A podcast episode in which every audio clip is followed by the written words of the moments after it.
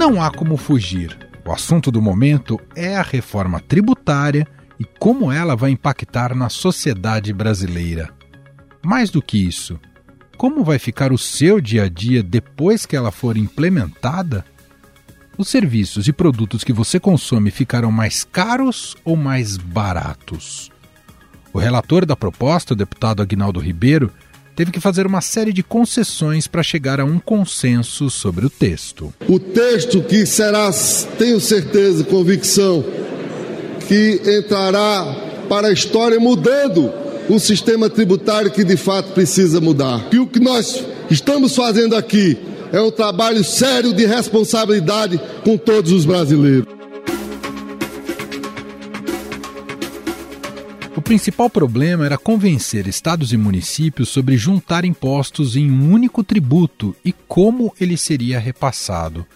Os governadores, liderados por Tarcísio de Freitas de São Paulo, pediram mudanças na gestão do Conselho Federativo, que vai administrar os recursos do novo imposto que será criado com a unificação do ICMS, que é estadual, e o ISS, que é municipal. Na, no debate, na aprovação da reforma tributária, nós estamos aqui para isso, para gerar com, convencimento. A gente sabe que a reforma tributária é extremamente importante para o Brasil. A proposta da reforma tributária tenta colocar um fim nessa guerra tributária ao unificar três tributos federais: IPI, PIS e COFINS, um estadual, o ICMS, e um municipal, o ISS. Eles vão ser substituídos por um imposto sobre valor agregado, um IVA dual, um federal e outro para estados e municípios. Nós queremos superar o número mínimo para passar a ideia, tanto quanto aconteceu com o marco fiscal, de que é um projeto de país que está em curso. O imposto será cobrado no destino, no local do consumo do bem ou serviço, e não na origem como é hoje.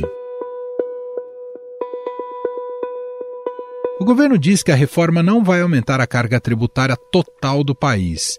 Isso significa que eventuais aumentos em um setor serão compensados por reduções em outros.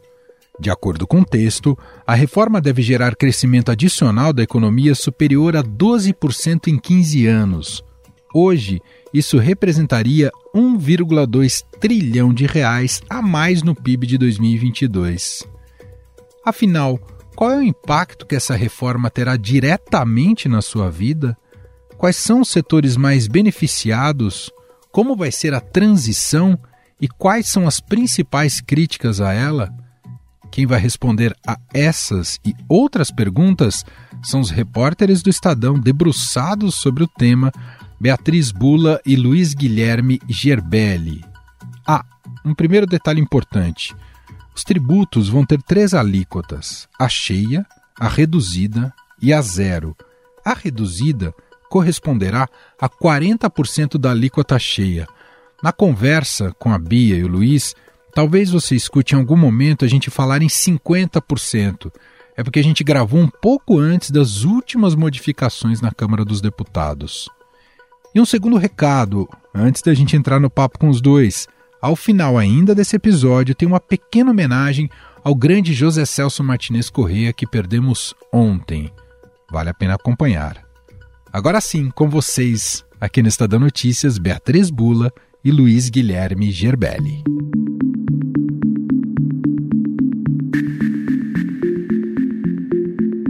Oi, Bia, tudo bem? Oi, Emanuel, tudo bem? Sempre bom estar aqui. E estreando no podcast pela primeira vez, Luiz Gerbelli. Tudo bem, Luiz? Seja bem-vindo.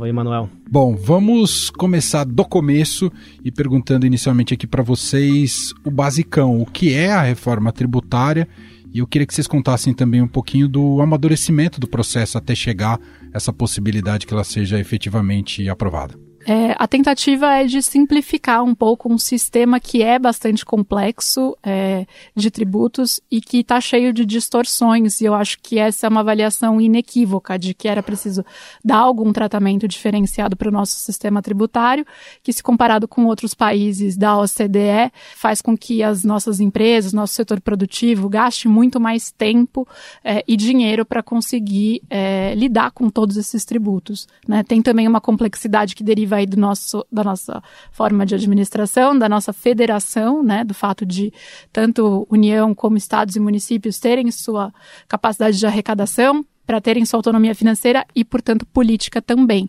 É, esse é um processo também que foi incorporado pela, pelo Arthur Lira, né, presidente da Câmara dos Deputados, que, que encampou essa reforma e que quer deixar esse legado, né, acho que nessa gestão dele à, à frente da presidência da Câmara.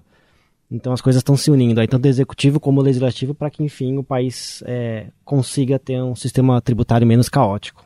E, e, e, acho que é importante a gente frisar que não é um produto de um governo só, né? É um, é um, processo que também encontra lastro com o governo Bolsonaro, não é isso? É, como a Bia falou, acho que é uma discussão que já vem se arrasta há décadas, é, foram várias tentativas. O governo Bolsonaro chegou a enviar algumas propostas fatiadas de reforma tributária, mas nada avançou. Mas gera um debate ali de mexer nesse, no sistema de impostos do Brasil que ganhou um, um pouco de força no, no, no governo Bolsonaro e agora é, parece que enfim vai ter seu desfecho, né?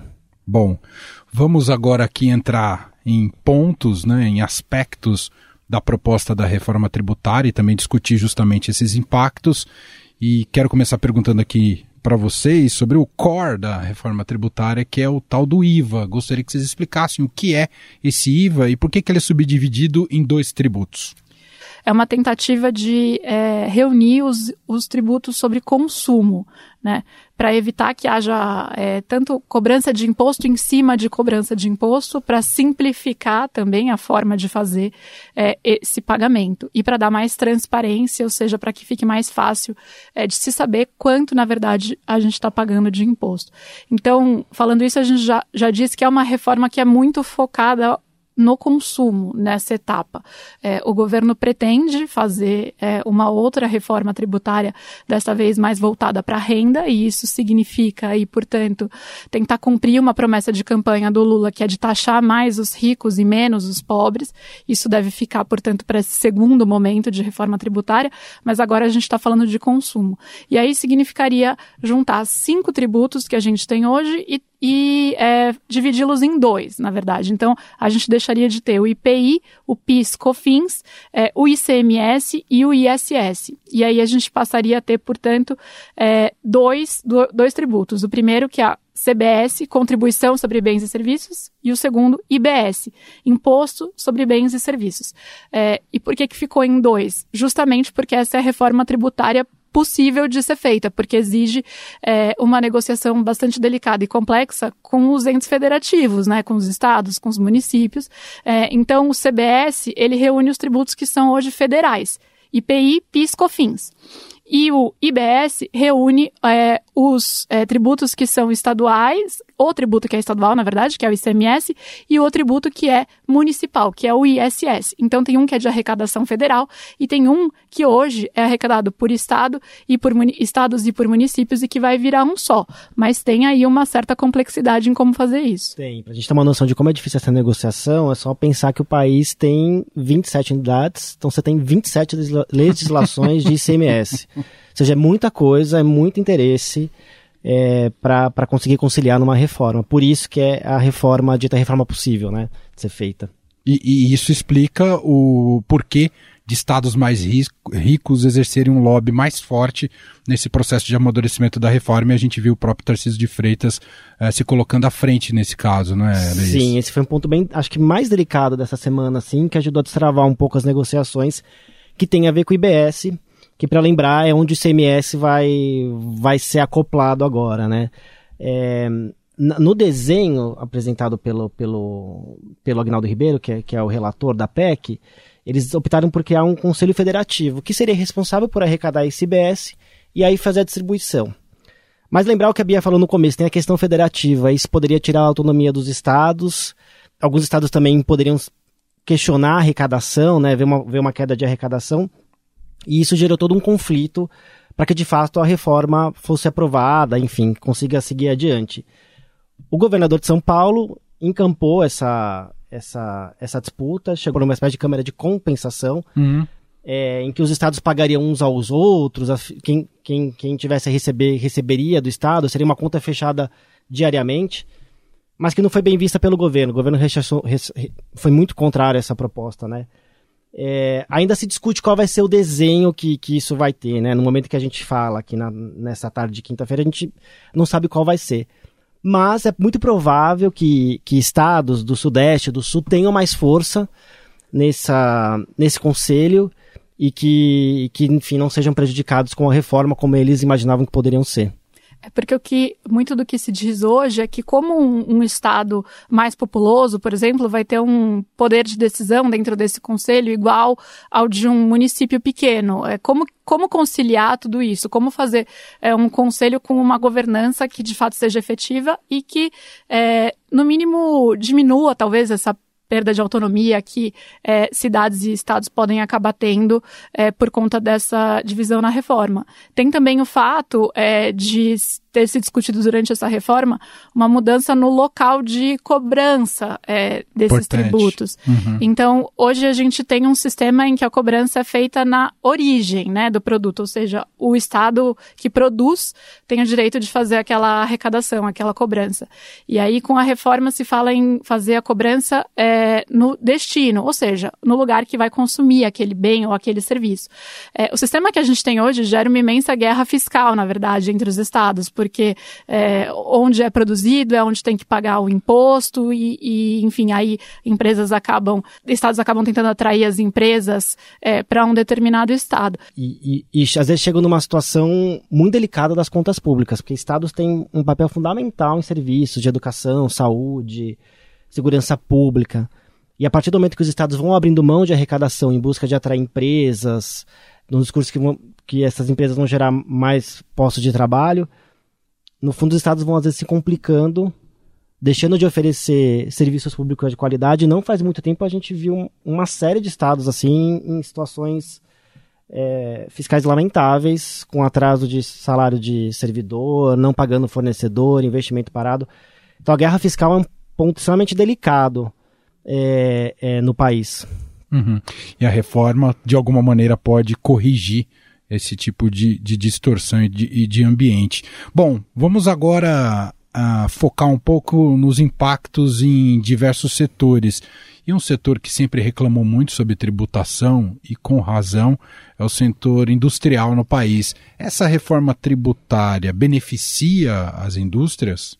Sim, Emanuel, apesar de que quando a gente está conversando com é, empresários aí do setor industrial, eles nem gostam de falar essa palavra, eles falam que vai corrigir distorções, né? é, mas o setor industrial deve ser o maior beneficiado por essa atual reforma, porque é, essa atual reforma tem o intuito de aumentar a uniformidade dessas cobranças.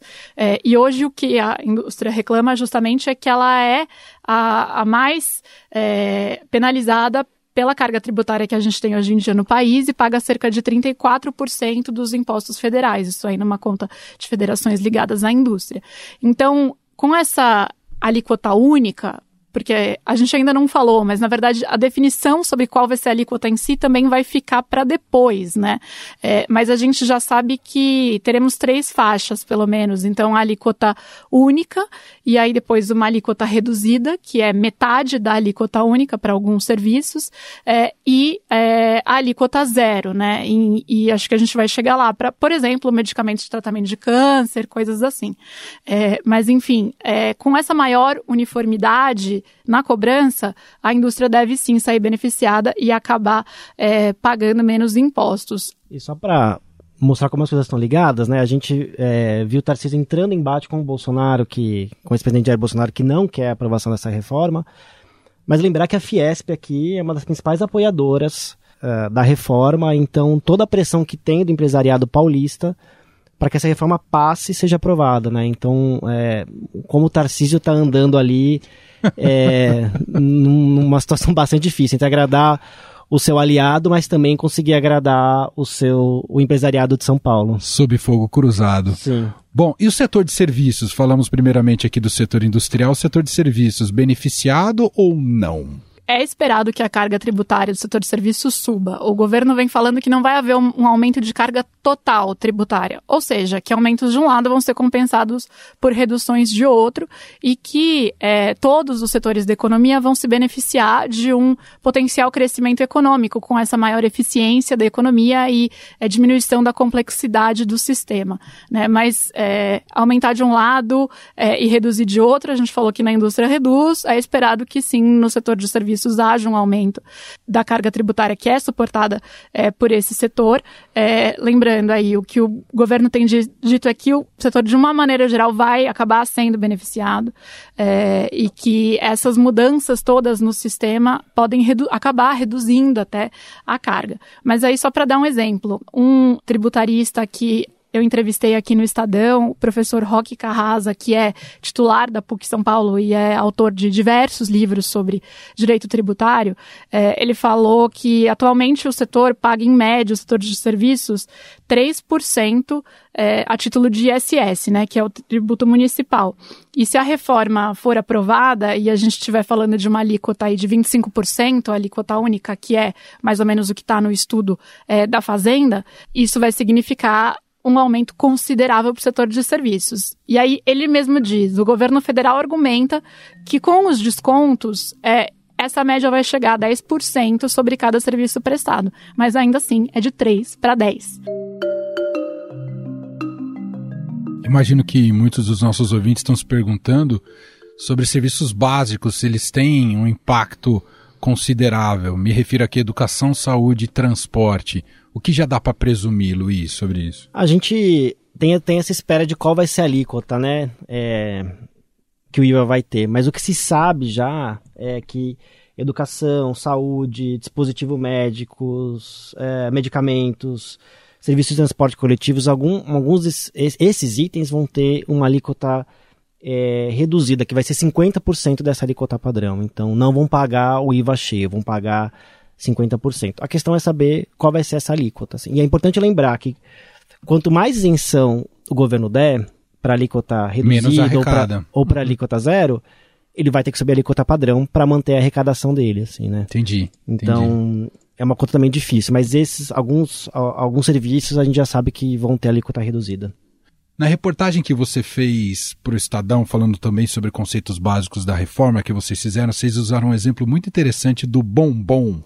Eu queria um pouco pegar esse gancho para falar sobre produtos. Todos têm o mesmo enquadramento? Passarão a ter o mesmo enquadramento a depender da definição da alíquota ou, ou, ou haverá diferenciações? Então, essa reforma com a tentativa de simplificar e de uniformizar também promete no mínimo, diminuir os, o número de distorções que a gente tem hoje em dia é, no país. O exemplo do bombom acho que é clássico, né? Virou até meme esses dias na, nas redes sociais.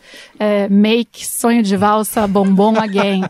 Porque o sonho de valsa é, passou a ser chamado de biscoito wafer e não mais de bombom de chocolate, justamente para evitar a tributação. Então, ao mudar de classificação, ao passar por essa reclassificação, ele deixou de pagar IPI. E o Alckmin já definiu o nosso sistema tributário como um verdadeiro manicômio tributário, em razão desse tipo de distorção. Então, de novo, a tentativa de unificar tributos é, e simplificar é, e é, uniformizar, de certa maneira, em faixas essas alíquotas, é uma tentativa de reduzir, o, de melhorar é, o sistema que a gente tem hoje, que inclui esse tipo de situação.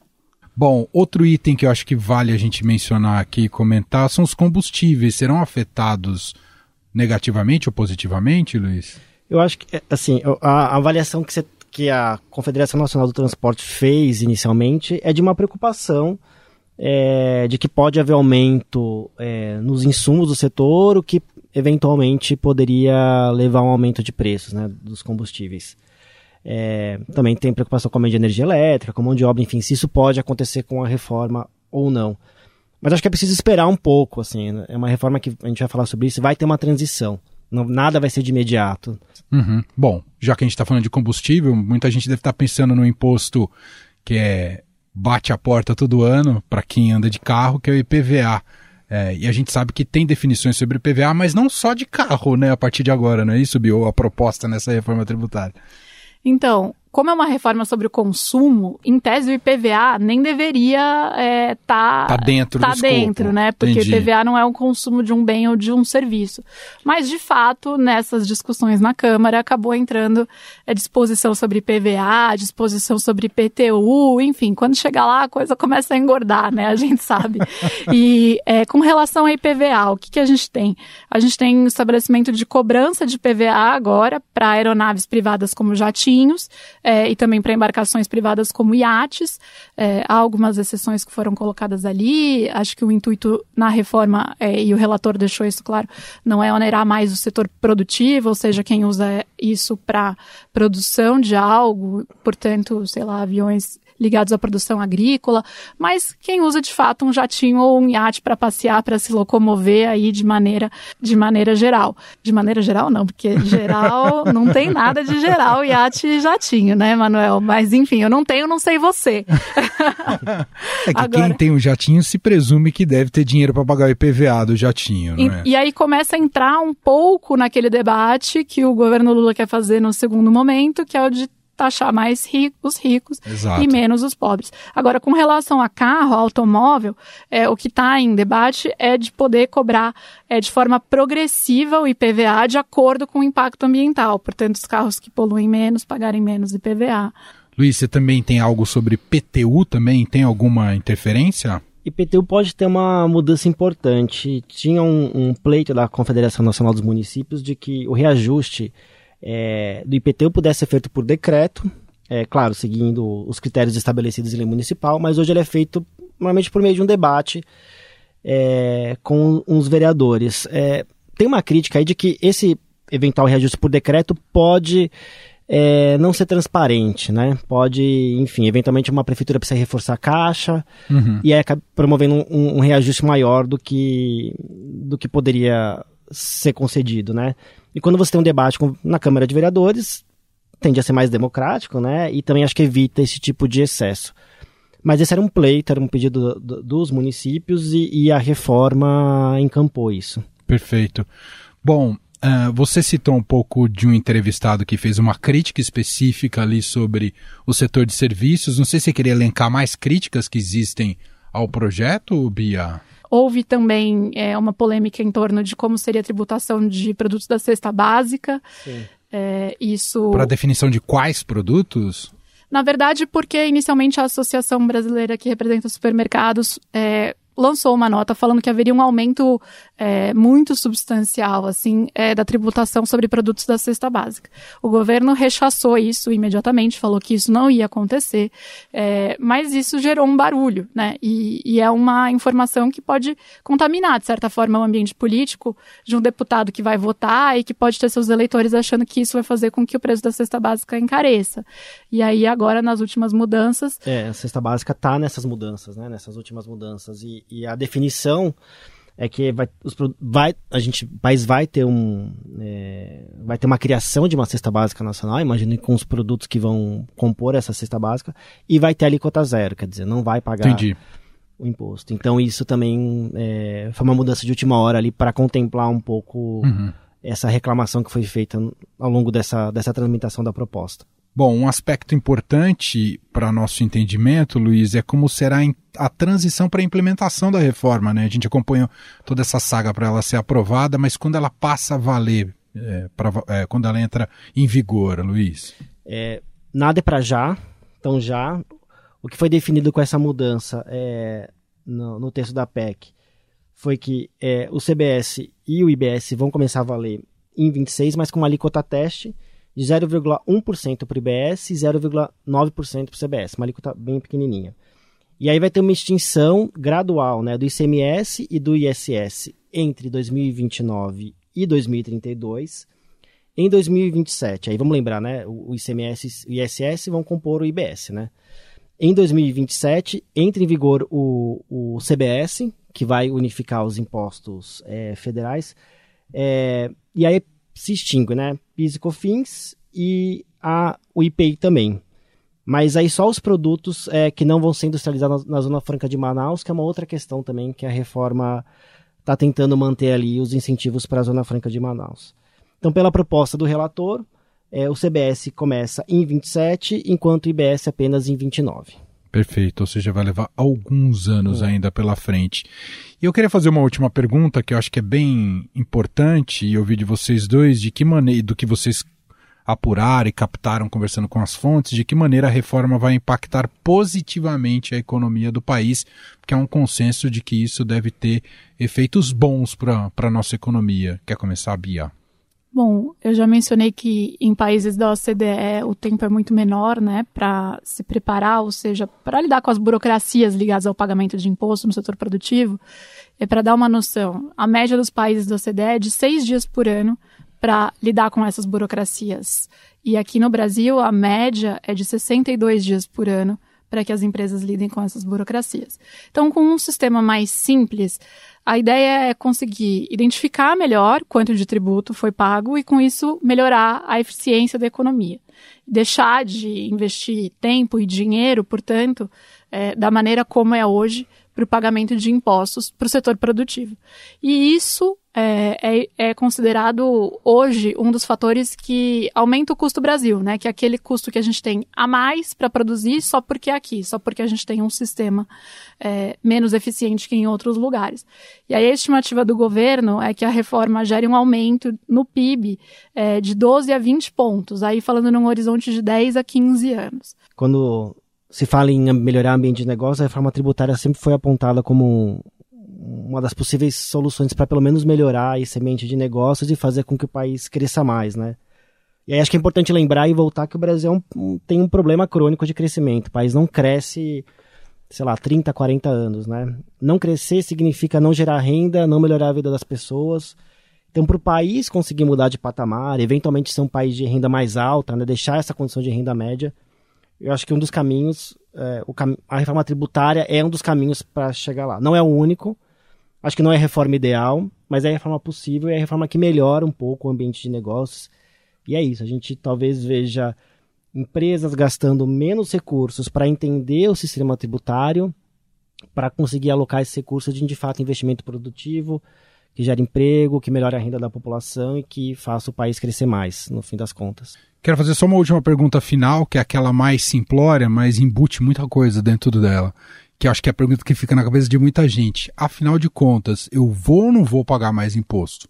Talvez sim, em alguns é, serviços, por exemplo, que forem consumidos especialmente pela classe média, e acho que essa também é uma das críticas que se faz dessa reforma, como ela pode atingir a classe média, e de fato é também uma preocupação do governo, é, que está estudando formas de compensar isso e espera que essa melhora da economia compense também isso o que está nos sendo prometido através dessa reforma é que, de maneira geral, é, isso não gere um aumento de imposto. Perfeito. Porque aí, se é, o, o bem que você vai comprar ali num comércio, ele foi produzido na indústria, e, enfim, há todo um sistema funcionando de uma maneira a compensar é, um aumento aqui ou ali. Mas é, eu acho que essa é, a, é uma grande preocupação hoje em dia do brasileiro e que é um pouco difícil de responder, até por não termos, como a gente falou, a alíquota, o número dessa alíquota. Entendi. Qual vai ser a alíquota é, padrão e quais exceções, no fundo, entraram ali nessa alíquota reduzida ou não. Mas o que se tem também é que não tem muito mais como aumentar carga tributária no país, assim. É, por mais que o governo precise arrecadar mais, chegou-se num limite ali praticamente, né? Então, assim, o que se tem é realmente o discurso do governo de que vai ser é, uma reforma que não, pelo menos da parte de, de, de consumo, não, não vai aumentar a carga uhum. tributária. Mas é preciso também esperar ali como é que vem essa, essa mudança que vai haver quando chegar a parte de, da reforma de renda, mais claro, né? E a gente vai poder ter uma noção se na média é, a gente vai ter aumento ou não de carga tributária. Perfeito. Quer dizer, tem outros passos, né? Tem o processo de aprovação da reforma, definição de alíquota, leis complementares e depois esses outros aspectos que vocês citaram, né? Da, de renda, patrimônio e de, de como isso pode impactar no bolso do brasileiro lá ao final é um processo longo ainda pela frente, né, Bia? Certamente. Isso me lembra uma entrevista que a gente fez no Estadão com o empresário Jorge Gerdau, é, e que ele fala, né, vai ter reforma tributária sem aumento de imposto?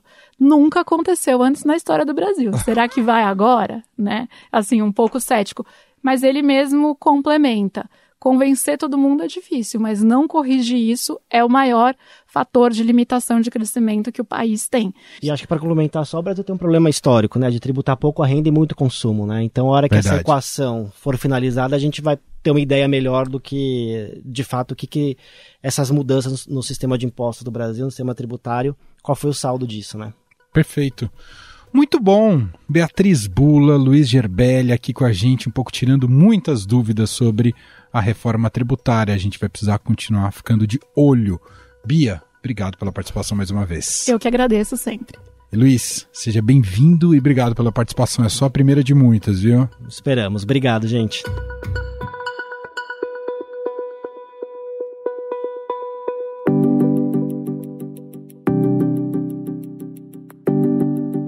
Eu adoro o Brasil, amo o Brasil, mas nós fazemos parte da, da, da multidão esfaimada porque nós, que essa geração toda que, que apareceu, nossa, né, nos anos 60 e que está aqui, que está aqui, que não foi, que é e será, eu acho que essa geração tem a, no corpo, tem a, a presença concreta do poder que, que a cultura tem para um país.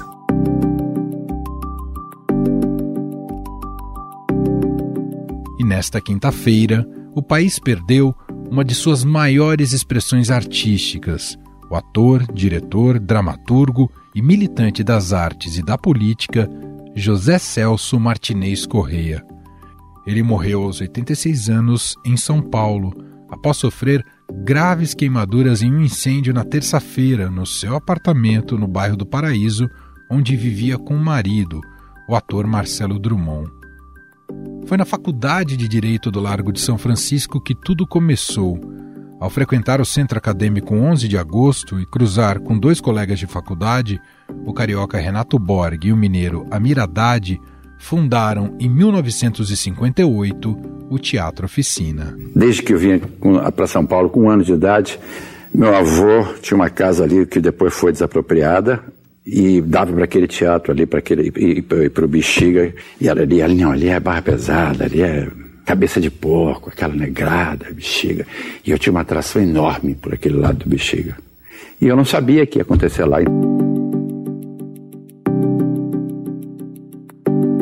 Em 1967, durante a ditadura militar, Zé Celso traz ao palco o Rei da Vela, que, por causa da sua agressividade e provocações religiosas, escandalizou o público e abriu os olhos de órgãos repressores.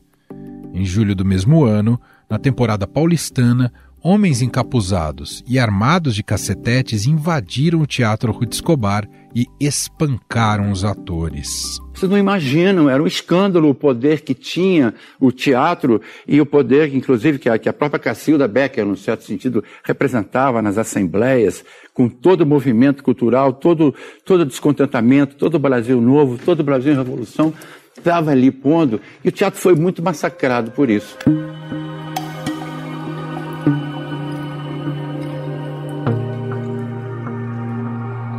1974, depois de ser preso e torturado, ele parte para o exílio em Portugal e Moçambique.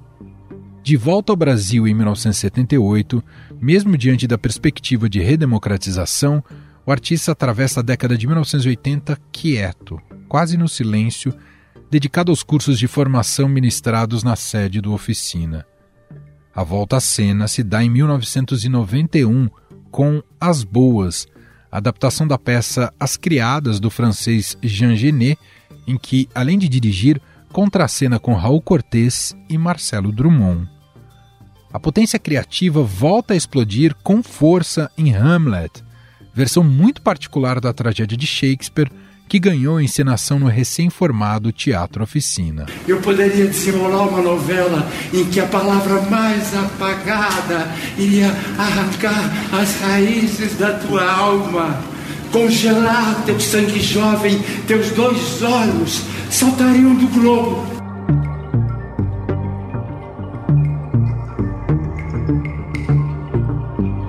último espetáculo criado e protagonizado por Zé Celso foi há um mês, quando o diretor oficializou a união com o ator Marcelo Drummond, companheiro há 37 anos em uma grande festa no Teatro Oficina que reuniu centenas de convidados, entre amigos, artistas, políticos e personalidades ligadas à cultura brasileira.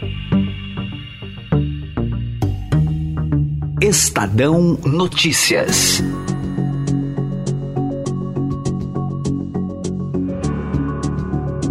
E este foi o Estadão Notícias de hoje, sexta-feira, dia 7 de julho de 2023. A apresentação foi minha, Emanuel Bonfim, na produção, edição e roteiro Gustavo Lopes, Jefferson Perleberg e Gabriela Forte. A montagem é de Moacir Biasi. Nosso e-mail podcast@estadão.com. Um abraço para você, um bom fim de semana e até mais.